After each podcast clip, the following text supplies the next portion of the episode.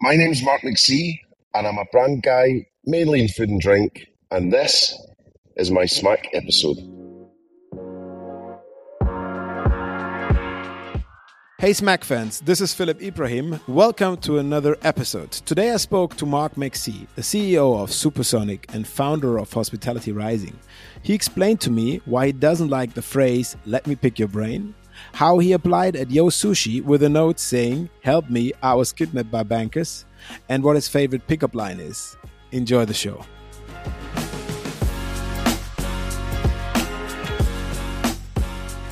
Hey, Mark, welcome to the show.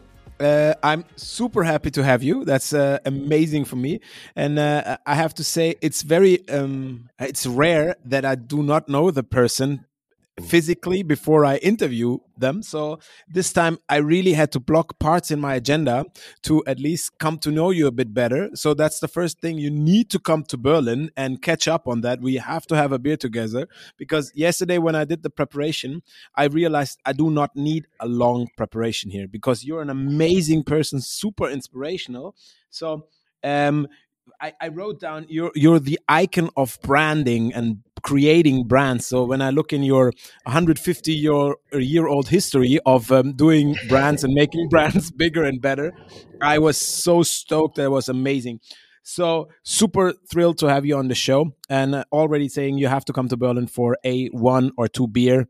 Let's see. Probably we'll switch to gin tonic as well, but uh, that just as a pre-up. So happy to have you. Welcome to the show. Thanks so much. Um, I, I would love to go to Berlin. Um, I've never been, so that is a joke. That is nope. a joke. Nope. That, how I've never. How can people not be to come to Berlin? So this is clearly a thing we have to we have to change. Yeah, whatever you do. yeah, I'll, I'll, go to Gatwick now. It's only forty minutes away. I can get a flight. But um, yeah, well, weirdly, um, I did a bit of work in Hamburg uh, for a while with Barclaycard, and then been to Munich many, many times. Um, yeah, but that's really been about it. So it, it really is because I think Berlin would be my vibe. I think I would be very happy in Berlin. So yeah. Coming coming out of a preparation to come to know you a bit better, I can confirm that it will be your vibe, and I think Berlin will like you as well. So both that's a two way thing. Hey Mark, I know. So I know one of the things that was really striking out for me. I had to open page over page to come to the bottom of your career because you have been doing so much things already. Probably it would be amazing if you give us a short overview of um, not only the names that you dropped already, Barclay card, which is not a small player, I would assume, but as well, how how did you enter or ending up doing something with brands, and then later on we're gonna talk on what you're doing now because I think this is fucking awesome, to be honest. yeah, well, I mean, I could take four hours telling you the whole thing, but a, a quick story really is that uh, just university, I did mechanical engineering and it was for a year and then I found booze and music and didn't like going to double math so I, uh, I, I quit that and uh, I always loved marketing because I worked in a record store when I was a kid and I was always fascinated how a record would be released and then mm. would go to number one and all that, how that would all work. So I wanted to do music marketing, but uh, one of my old teachers came in to pick up his jazz records and said, um, don't do music marketing, do marketing, and then you can do whichever type of marketing you want, whether mm. it's Wonder Bras or cars or whatever. So I was like, yeah, Did you do Wonder so, Bras? No, unfortunately not. is that one of the? Is that on your on your list to do for the future? yeah, um, it, it, it, inspired me many times, but no. Um, so, um, I uh, uh, yeah, that's a bit of a '90s reference. And then, you know, just very quickly, I got my first job in the music magazines. So I worked for NME and Loaded magazine and all that, and did the student marketing for them which I loved. Um, and then I went into insurance. I moved back to Glasgow from London. Um, and it was really just because there isn't a lot of marketing jobs really in Scotland that are really that interested. That's why I moved. So London first, then back to Glasgow. And then my wife at the time uh, was moving to a place called Milton Keynes, which is outside of uh, London. So not the most exciting place in the world, but, but I, you know, but I know it. Why do I know it? Yes, because I think there is a famous starts player coming from Milton Keynes, but I don't remember who. Oh. I think something is ringing a bell there. Yeah, ah, well, lots of roundabouts, lots of concrete. It was sort of seen as a future, futuristic city. So it's, it's mapped out in a grid system, like um, you know, New York or, or mm-hmm. Glasgow's and Glasgow's in a grid system. So yeah, and so the, the, whole thing is you can't get lost because every road's numbered. So it's you know if you went too far, you just go backwards. So it's, it's fairly simple. Um, so anyway, so moved there, and then I got my big break really, which was with lastminute.com. Um, so back in the day, it was like working for Facebook or Google. It was like the coolest.com um, Brent and Martha that started it. Um, so it's basically a everything to do at the last minute site. So, mm. you know, you go on holiday, get a theatre ticket, you know. Yeah, we, we I know, you know, we know them, uh, or we know them, the fidelity industry lastminute.com, but um, that, that was basically your first touch with the industry, right? Or did I? Or yeah. yeah. No, I, th- I, think you're right. I, you know, I've never thought about that. I think it was because I marketed all the non-holiday stuff, mm-hmm. and part of that was restaurant booking. So we would we had a restaurant booking. It was the first restaurant booking system in the UK, anyway. Ever. Lastminute.com or which one? Yeah. Oh, yeah. The lastminute.com's reservation restaurant bookings was really the first one that was out there in the UK. When and, was that? Um, when was that time wise? 99. 98, 99. Okay. You know, so it was uh, certainly one of the first anyway. So yeah, and it was just rock and roll. And, and basically what happened was, A, you just felt like a celebrity. You were able to just get into parties that no one else could and gigs that no one else could and backstage passes and, and like I was like 25 or something, right? And um, and basically, what Brent and Martha did, who were also very young at the time, uh, still are pretty young for, for what they've done, they hired just a bunch of bright sparks, you know, not and, and just let them do whatever you wanted, like, like, and they would back you. And I'm not saying it was unfocused at all, but because we all cared, and it was the type of place that at nine o'clock in the evening, it was such a gang. We were such a gang, and it was like I was maybe putting my jacket on to go home. I had like an hour and a half to get home or whatever. And you would see your colleague was stuck with something. Mm. And you would just go, jacket off, right, mate? How can I What's help going you? on? Ah, nice. And it, was everyone had everyone's back. And we loved it. We still love it. It's such a strong um, alumni or, or fraternity. Like mm. we're all hmm. linked. And it's not you hear about trauma bonding, you know, bonds people from work. Yeah. This is the absolute opposite. This is joy bonding or something. Like we we there's a deep, deep, deep friendship and respect with everyone that we worked with. It's, it's amazing. It's so cool to have that. So yeah, so I, I love that. Um, then I, I just came to the end of my time there. A new boss came in. I was head of brand sort of for the world, and his view, which I don't think is a bad view, was that mm. there shouldn't be a head of brand. It's everyone's responsibility to live the brand. And I get that. Yeah. So um, I think there was a little bit of, I was sort of one of the biggest guys in the prison yard, and he maybe mm. wanted to, you know, punch me on the nose to see what happened. So, so yeah, I was sad to leave. You know, I was I was pretty upset to be honest. I was I was really gutted. Um, so anyway, left. It's probably a bit time though, like four or five years. That was enough. And then I went. Sometimes it's as well the end of the the end of the development thing. You know, sometimes the creativity. Yeah. Uh, when you look back at it, so probably you can mm. say, "Hey, leaping leaping for something new might help, and especially looking in your career, which was yeah. clearly the case. Yeah, huh? no, yeah. I have to say, he did me a huge favor, and you know, I don't, I don't blame him. I think actually it was good for me because mm-hmm. I'd probably still be there now, and, and you know, a bit, you know, sort of stagnant. So then uh, I looked at my CV and I realised I needed some grown up experience, right? Because I'd been music mags, digital agencies, uh, obviously last minute, blah, blah, blah. And I was like, do you know what? I probably need to be a grown up for a bit. So I went to Barclaycard where um, it was a complete culture, culture shock for me.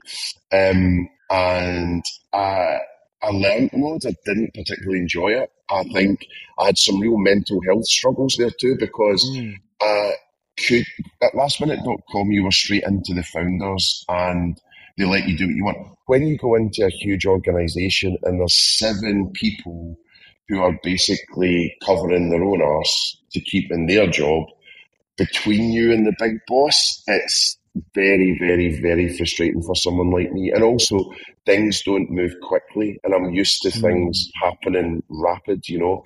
So that was a good learning experience. And my, my mentor, a guy called Robert Bean, who's just been such a father figure to me over the years, Mm. he said to me, Look, it's just like you eating your greens, you know, your vegetables. He's just like, Mm. like you won't enjoy it, but you'll feel better for it. So he was right. So I lasted about a year there. I was really burnt out.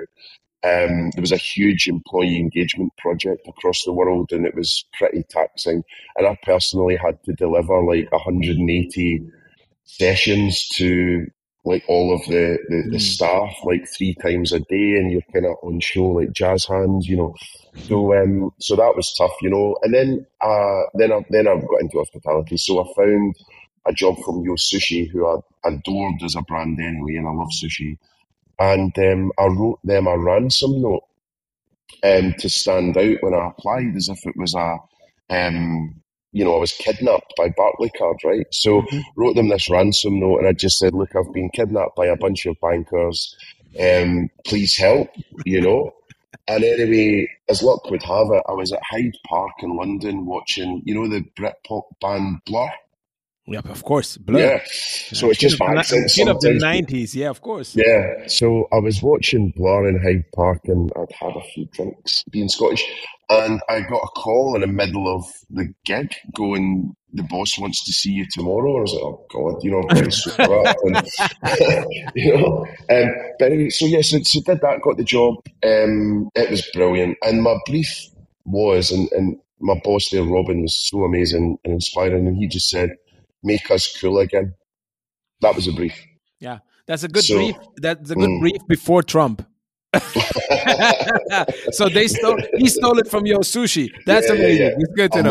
not, I'm not putting that on my CV. Um, so, um, so yeah, so that was. Um, can just imagine them eating sushi with a knife and fork, can't you? Um, so, um, so yeah, so I mean that was amazing. Two year ride, gave it everything. I gave it my absolute. Is that a all. British company, Yo Sushi? Is that the uh, that was one of the things? Yeah, because It was. Yeah, I think it's owned by a Canadian group Yeah. called Snow Fox now. But um, yeah, back then it was uh, it was like all the we had some private equity Mhm. from um, a Argentinian sort of beer family Mm. uh, called Quilvest. Yeah. Um, so, um, so yeah, they were very supportive and really good. But my, my job really was to make sure we made sales, we had brand love, which is sort of intangible. Um, It's funny because I have the the logo and the whole um, appearance of Yo Sushi is something Mm. that is very sticky. So whatever, but, but I'm not sure whether it's your your concept or not. But no, I no, do no. know Yo Sushi uh, uh, as one of the brands not being really. It, it is a brand that is existing in Germany as well, uh, but it's. Uh, Is it? I think I saw it, or at Oh, least uh, wow. similar brands like this. Yeah, Yeah, yeah, for sure. yeah. They're delivering as well. Yeah. No, no, the logo wasn't me at all. Uh, I, I just came in after all that. But it was an amazing design company called In- Intro. And they used to do like Primal Screams record covers and Oasis and Jamiroquai and Ah, so things. back you were at the music industry, huh? so you you so- clicked immediately. Yeah, yeah. And, and the, funniest thing they said to me was uh, Oasis split up, right? And I said, God, that's bad, isn't it? And they went, No, we've got two clients now. Noel, and Liam. And I was just like, Yeah, you know, it was quite funny.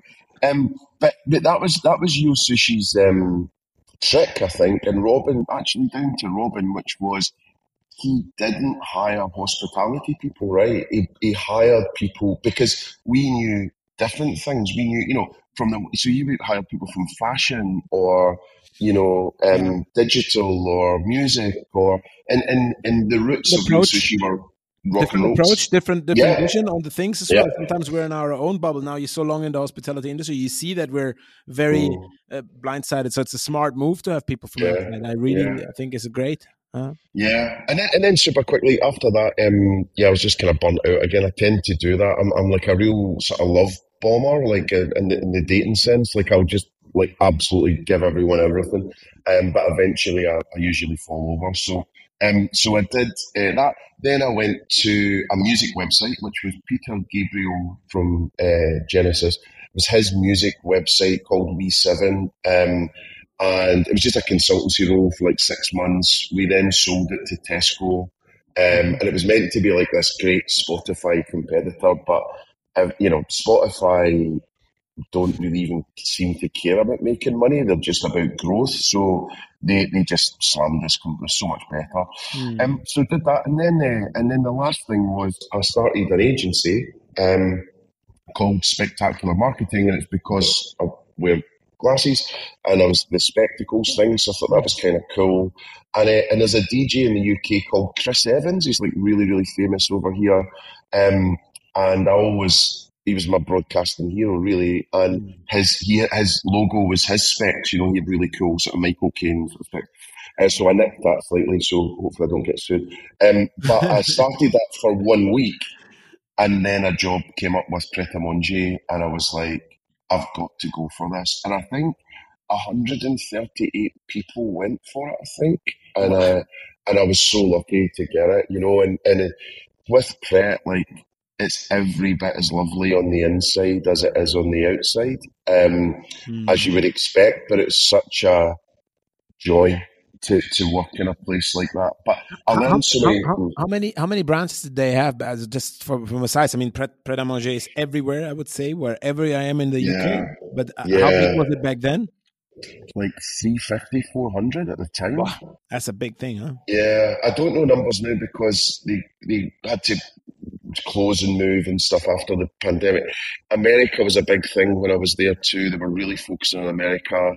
Mm. Hong Kong was going brilliantly. They were just about to open in China. Um, they did a cool thing where they opened in France, you know, which was kind of funny, you know, as if Yo Sushi would open in Tokyo, you know, Pret going to France was quite funny. Um, so, or, or, quite bold. I mean, not funny, it was quite bold. Um, but yeah, so so loved that. But it was only a year's contract, and I had the chance to stay on. Um, but I just thought, yeah, and, and I'd read a book. Uh, it was a picture book, really, called um, "Life." Life is happy, so I can't remember. But uh, life is good. Life is good. It's like a little kind of hippie brand that does like t-shirts. But one of the pages in that says you'll never be a success living someone else's dream. Mm. And when I saw that, I was like, yeah, I'm working really hard to make other people happy and wealthy. Um, that doesn't really work. Um, so yeah, so then I just that was me quit, and then I started We Are Spectacular with two great friends um, who were designers back at lastminute.com. And we started We Are Spectacular. We had an office just off Oxford Street in London. We ended up about 11 full time and sort of nine freelancers, so like 20 people. We had 25 live clients at one point. Um, we grew it from nothing to some like 1.2 million a year. Um, yeah, it was great, but then I quit. I just quit. It was just, we were having a few differences and I totally understood why. Um, if you're a wildcat in your own head, sometimes you get at a moment where in a company you realize that um, other agendas might not always be um, your agendas. You know what I mean? Yeah, it was music. It was just musical differences, and and I, I, and I get it, you know. But I think it was things like you know I was off, you know, dicking about doing podcasts and speaking, and mm. and they were a bit like, well, we need you here in the office to help, and we're not really seeing you, and you're doing your own thing. But I would always say, well, like work and clients don't just knock the front door, right? You know, you have to go out and get them. And and I, and I learned a great I learned a great thing from a guy called Rory Sutherland from Ogilvy. He's like one of the most famous marketing behavioral scientist people in the world. And he said it's all about increasing your um, sort of area, you know. So you know, just that volume. So always just say yes to most things because every one person you meet, like we've, I've met you two today, right? Yeah, Something yeah. will happen, right? Yeah, you know, um, so even if it is just a beer, but something good's going to come of this, right? So, um, so it was just, it was really about increasing your, your, your area. And I thought that was such a, a great thing. So that's the way I view it. Anyway, so I left the company and leaving your own agency isn't really a well trodden path, right? So I'm Googling how do you leave your agency? And there's like literally no examples. so I'm just going, oh, am I doing the right thing? And so I went to a Buddhist retreat for a little while, um, just through a friend uh, in Wales. He's, he's a Buddhist master. And uh, I just went and did a, you know, a lot of cliched thinking and uh, finding yourself. And then I just came back and just said, look, I can't do this anymore. And then I just, and I think it's the whole way that if I had a restaurant, I could only have like one or two and I'd have to be hands on. I couldn't Mhm. have a big chain.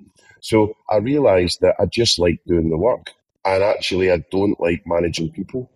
Um, and I'm a terrible, terrible delegator. Terrible. You which know, makes your life horrible because you usually have a lot on your plate because Yeah. you're not delegating. Yeah, okay. Yeah. Yeah. and I don't I don't trust anyone, right? Yeah. Um, and I, I just like I mean, there's very well, that's that's not true. There's there's a few people in my life that are really, you know, in, in work life that are really. yeah, but I mean, I know what you mean. It, it takes a while until you think, hey, they do the job in a way Yeah. that I can put my signature under it, or I Yeah. just feel that I this is part of what I do. Uh, Yeah. That's a big. By the way, it's a very, very for for for those listening on on the way in a career when you progress from being somebody who works for somebody into somebody who's leading or inspiring people. You will always have this little moment where you realize, hey, um, I have so much. Uh, I'm so uh, uh, perfect in, or I try to be so perfect in what I do that uh, sometimes it's hard for other people to fill up that gap towards Yeah. that. And uh, very often that's the reason why um, in leadership there are people like you, which is amazing if you can find that out, where they say, "Hey, I want to inspire people, but I do not want them to um, to do a job that I see needs my signature or needs my Yeah. face on it, something like that." So yeah, I think it's quite it's a very very important point in in in parts of self reflection, especially when you're younger. Uh, so whenever that comes, accept it. Well, And yeah. I mean, in in in my sort of line of work, I've only got two things, right? One is my brain and my ideas, and you're only as good as your last idea. So it's a real trigger phrase for me when I get daily LinkedIn messages. Can I show you a product? Can I take your coffee? Can I buy you a meal to do this? Can I? And the trigger phrase is, can I pick your brains? And you go, well, not really, because it's, like, it's just it's all I've got, right? So uh, you know, you wouldn't take a, your car to the mechanic and go, could you just, you know, have a go and do that for free, please? You know, and it's not that you don't want to help people. Of course, you absolutely want to help people, but also it's when like big venture capitalist companies go, yeah, oh, can we go for a coffee? And, and I'll ask you, and you're like, and it's people that have, you know, teased you all, all along, you know. So I think there's that. And then I think the only other thing I've got is, is reputation, right? Mm. And I will protect, I'll die protecting that at all costs. And it goes back to school actually, because there was a bit of a bully in our, our class. And sometimes if you maybe had been off for the day or over a weekend, something would go on that people were talking about you and you would come back and basically the whole group had fallen out with you, right? Mm. So, A, that was a good thing because it meant I made friends with the girls at school and the nerds and, you know, so I kind of had areas to, was quite agile to, to go around. But I've still got that now and I'll not give people the chance to say anything bad about me ever, which then drives me to over service and do the best job I ever, because all I ever want them to say is, he's the best I ever hired. Mm. Or if it's a speaking gig, that's he was speaking of the day. So I'm just so driven to Yeah. never give everyone an inch to go. That guy isn't all that. I have, I have yeah. to, I have to say, I really, that I mean, a, I've um, in the preparation, I saw a presentation that you give, and I was very jealous. Uh, it was, I think, the hospitality in 2022. It is on YouTube, and Okay. I, and I, uh, it's uh, 55 minutes long. Uh, I could not uh, sit still for 55 minutes yesterday, but I, I marked it because I really said, I, I started the first pages, and I really liked the way you speak in and how what you said and what you showed was like uh, aligned. So that was really really amazing. So i get that point fully. But i think sometimes especially as you said before you have to like people right? In especially in our industry in the hospitality industry in particular is an industry of people.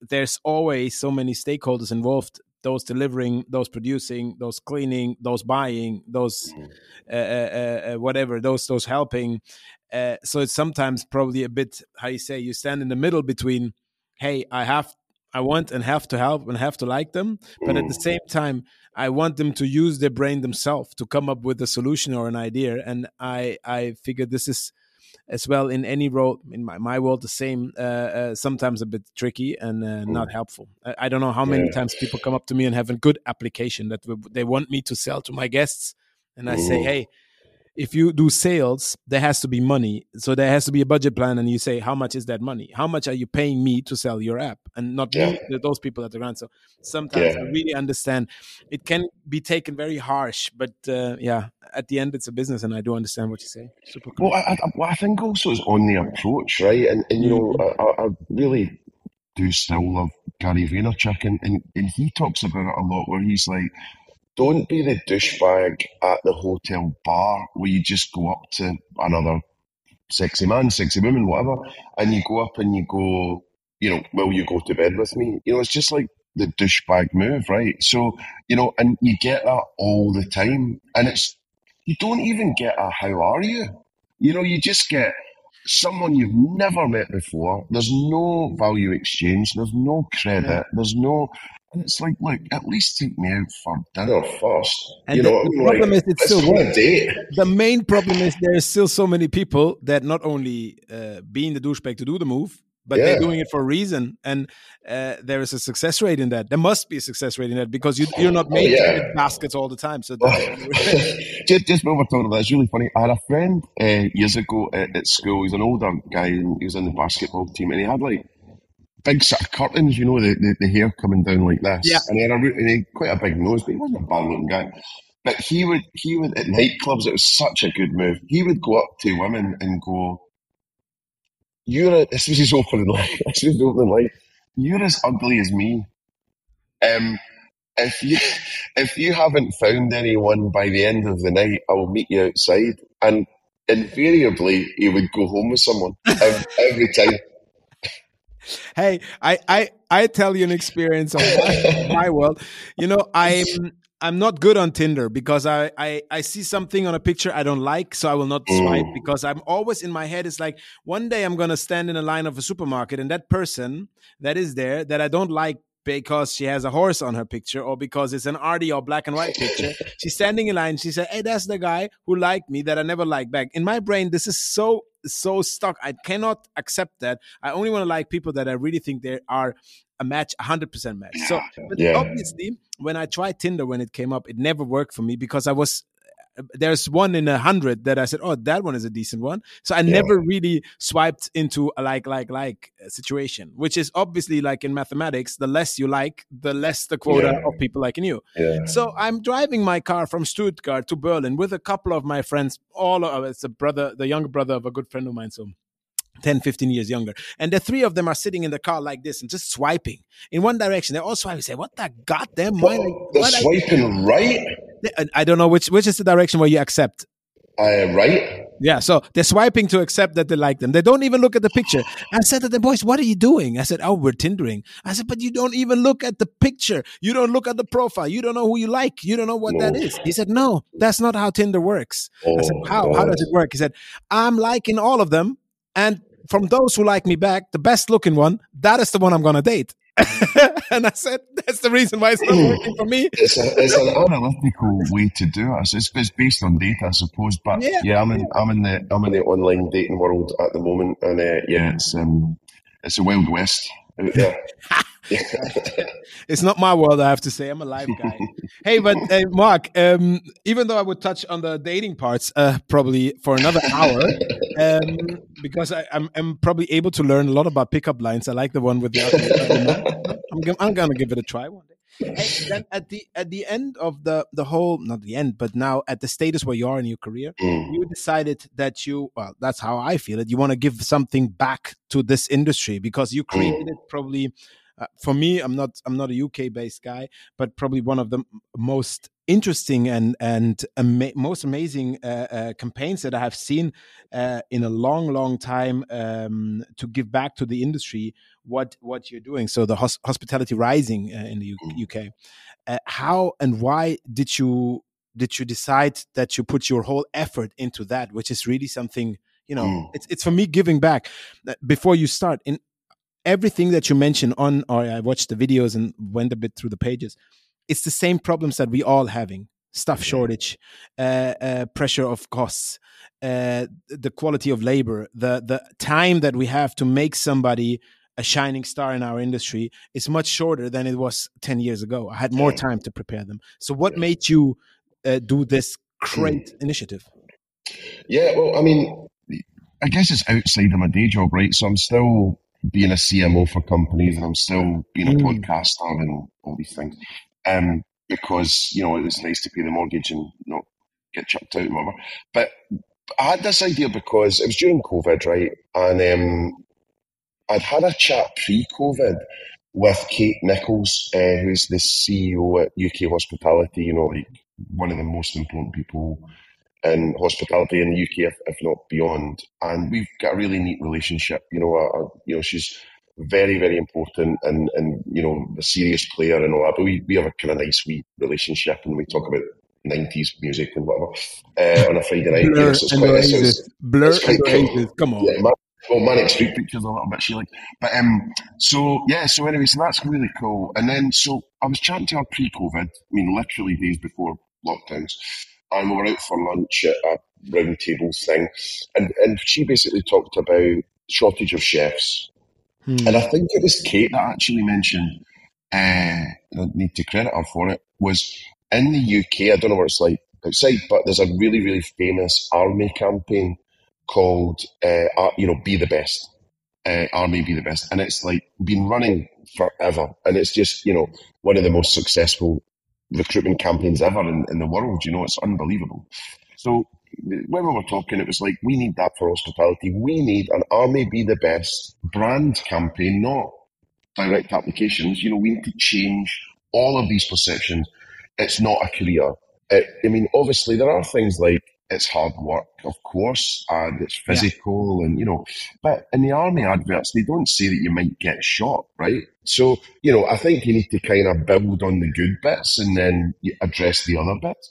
So in terms of that, then it was really just like, well, let's think about that. So then COVID was happening, and we all had our own worries. And all. So I wasn't busy because no one needs an expensive Scottish specky beardy guy, you know, when the restaurant's closed, right? So I was kind of sitting about, I was doing a bit of podcast, a bit of radio, and a couple of jobs for Brewdog and whatever. And then what happened was um, the Brewdog president, a guy called David McDowall, who's now at Stonegate, you know, one of the greatest guys ever, you know, in life. And he tweeted out, this crisis is coming, and it was linked to a BBC article about the total staff shortage and I still don't think it was on everyone's radar as much as it should have been. So this was the 6th of May 2021. And I just wrote to him that night and I had a rush of blood to the head. And I just went, and he's a Glasgow guy as well. And I just said, let me, let, I, I think we could do this together. So that's what we did. So I posted a picture of me hugging Dave, uh, a thing we'd been up before. And I just said, this is my mate Dave. You might know him. We're about to help hospitality. Then what happened was there was a big sort of uh, expose, I suppose, on some staff issues that Brewdog had had. Um, and I needed to chat to Dave about that and say, look, if we're going to try and do this, but you've got that going on. So then we sort of split. And I was so sad because he's, I think he's younger than me actually, but he's like my big brother. It was just, you know, I felt really alone. I was like, oh God, I've now holding this baby. Um, but then I just thought, right, we need to do it. So I just thought, I've seen other companies do this where they just bring in a superstar board and it makes them look bigger than they are. Mm-hmm. So I just went around everyone I loved in the industry and just said, do you want to be part of this? And they all said yes. So the, the, the idea was, can we raise, and originally it was five million pounds we wanted because the army spends 17 million um, and they're still saying they need 24. So five million's nothing even. And I know it's a lot to hospitality, but it's nothing, right?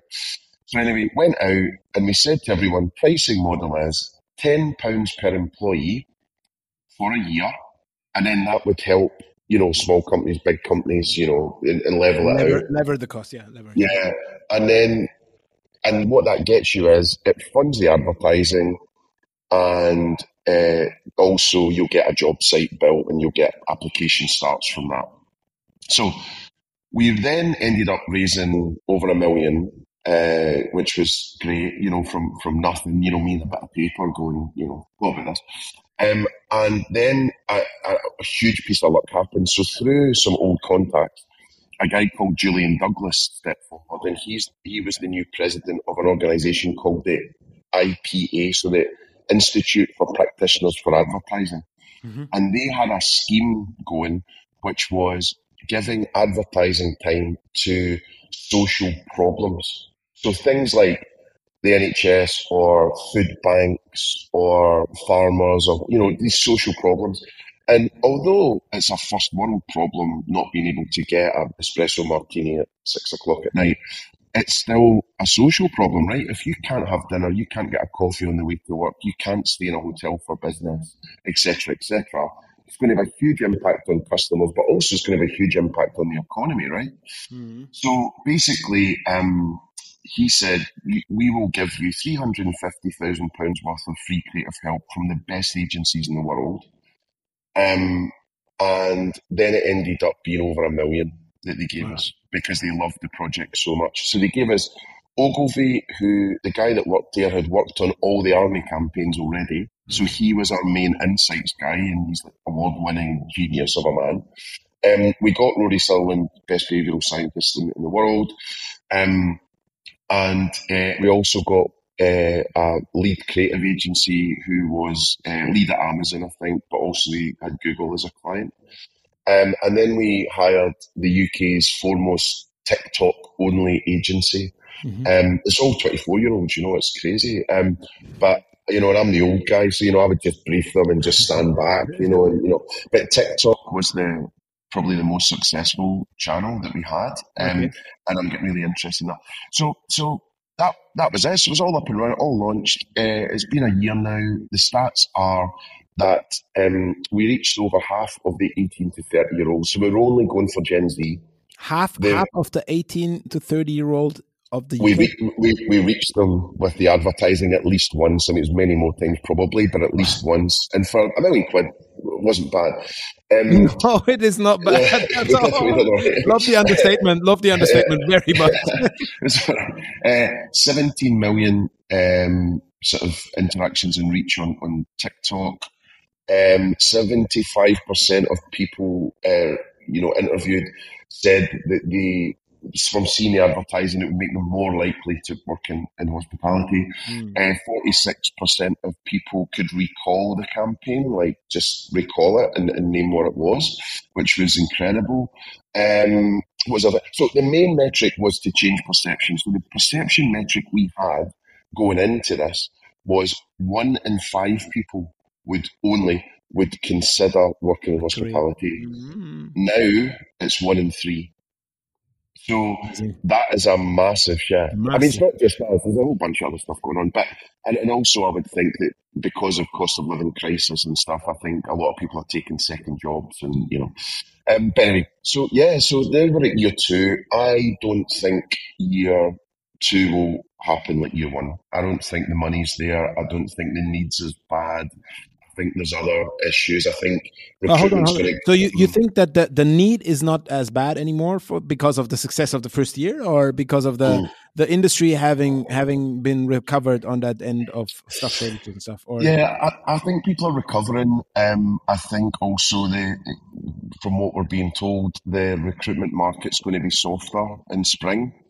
Um, you know, because there are other businesses closing, and you mm-hmm. know, so I think um, you know, I don't think it's everyone's number one priority anymore. I think it's more around, you know, rates and energy and, you know, da, da, da. so, but no, it's still there. But I think we, a lot of hospitality operators, because, you know, they're time poor and stuff, it's kind of like what's top of my list. I'll just go for that. And yeah. the, the reason we were trying to do what we're trying to do with Hospitality Horizon, it was meant to be a long term perception shift campaign. And the reason I was thinking about that, and the analogy is right, is I went to see Sir Alex Ferguson speaking from, from Manchester United, and he said the reason, I mean, where the reason Manchester United were so good was that they only ever worried about three years' time. They never worried about this Saturday's game. The problem in hospitality is just, I understand, but so many people are fighting for their lives right now. So they are just worried about that week, that next lunchtime.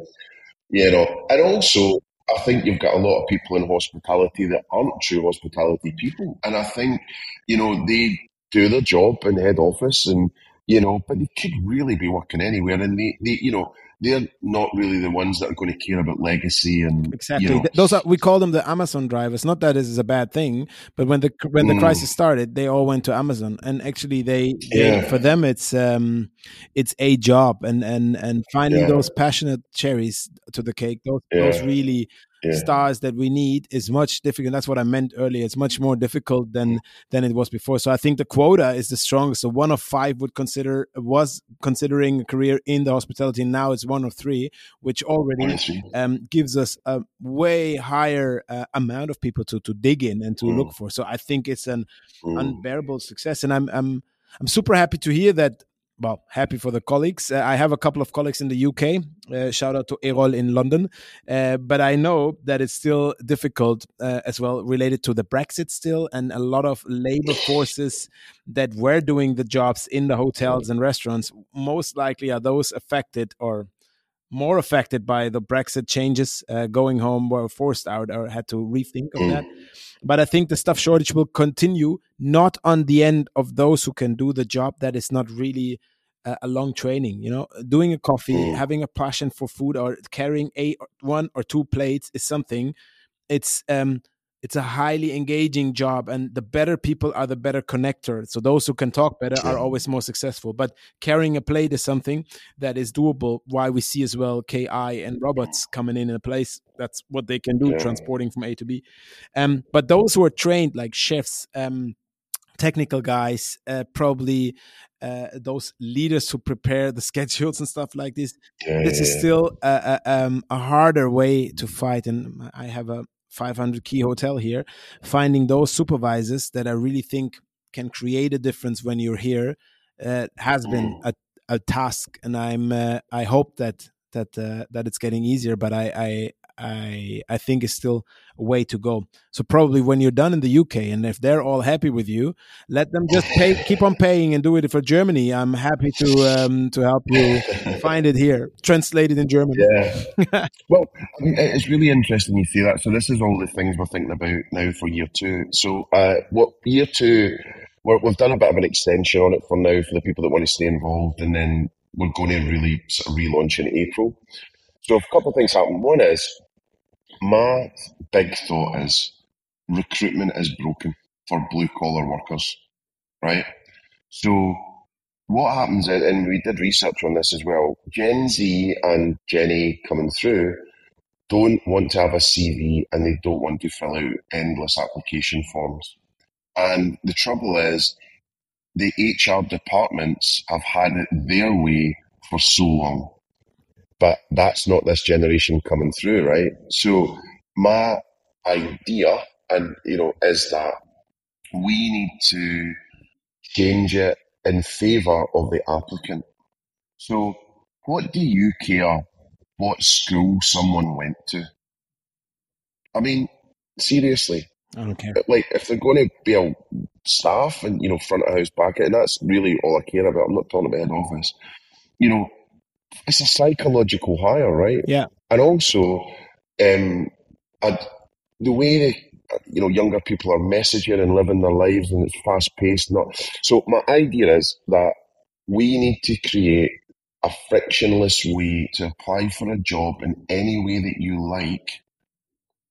You know, under a minute, really, under thirty seconds, and with that, the HR back end is going to have to come and meet us because we'll have all the power. You, you, you, they'll, yeah, the, the kids will come to us. I'll sign off this. This is exactly. It's hundred percent clear, sure, and that thing that that that the future will bring. And I think it's one of the things we always talk about technical revolution, but that's exactly where we need to adapt our mindset. So in the last 20, 20 years, I was hiring people. I don't know how many, and um, I always followed the dream that I want to hire a person. You know, I'm hiring a person. There's jobs where I need to have a qualification, but there's a ton of Yeah. jobs where I'm hiring a person. And if you're if you cannot carry four plates, but you're amazing when dealing with customers, it's Yeah, yeah. very likely that I still give you a shot.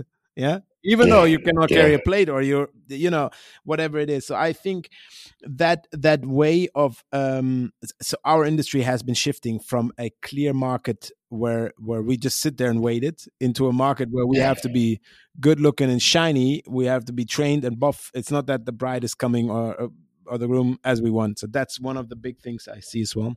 So amazing to see yeah. that that future in there. Uh, I really like that. I, I mean, uh, that, yeah. I mean that, that's what people want. I mean, that's what people want, and I think it's going to be a, a huge success. So um, we just we're just trying to figure it out right now, like how you'd even go about it. But uh, you know, it's just, and also the answer isn't video, by the way. So the interesting thing is, people are doing, you know, a million TikTok videos as we speak right yeah. now. You know, this second the minute you ask them to do a video, completely different story. They won't do it. So about 75, 80% of people actually don't want, although they'll TikTok all day long and they'll talk into their camera and da da da, the minute you ask them to do it for real.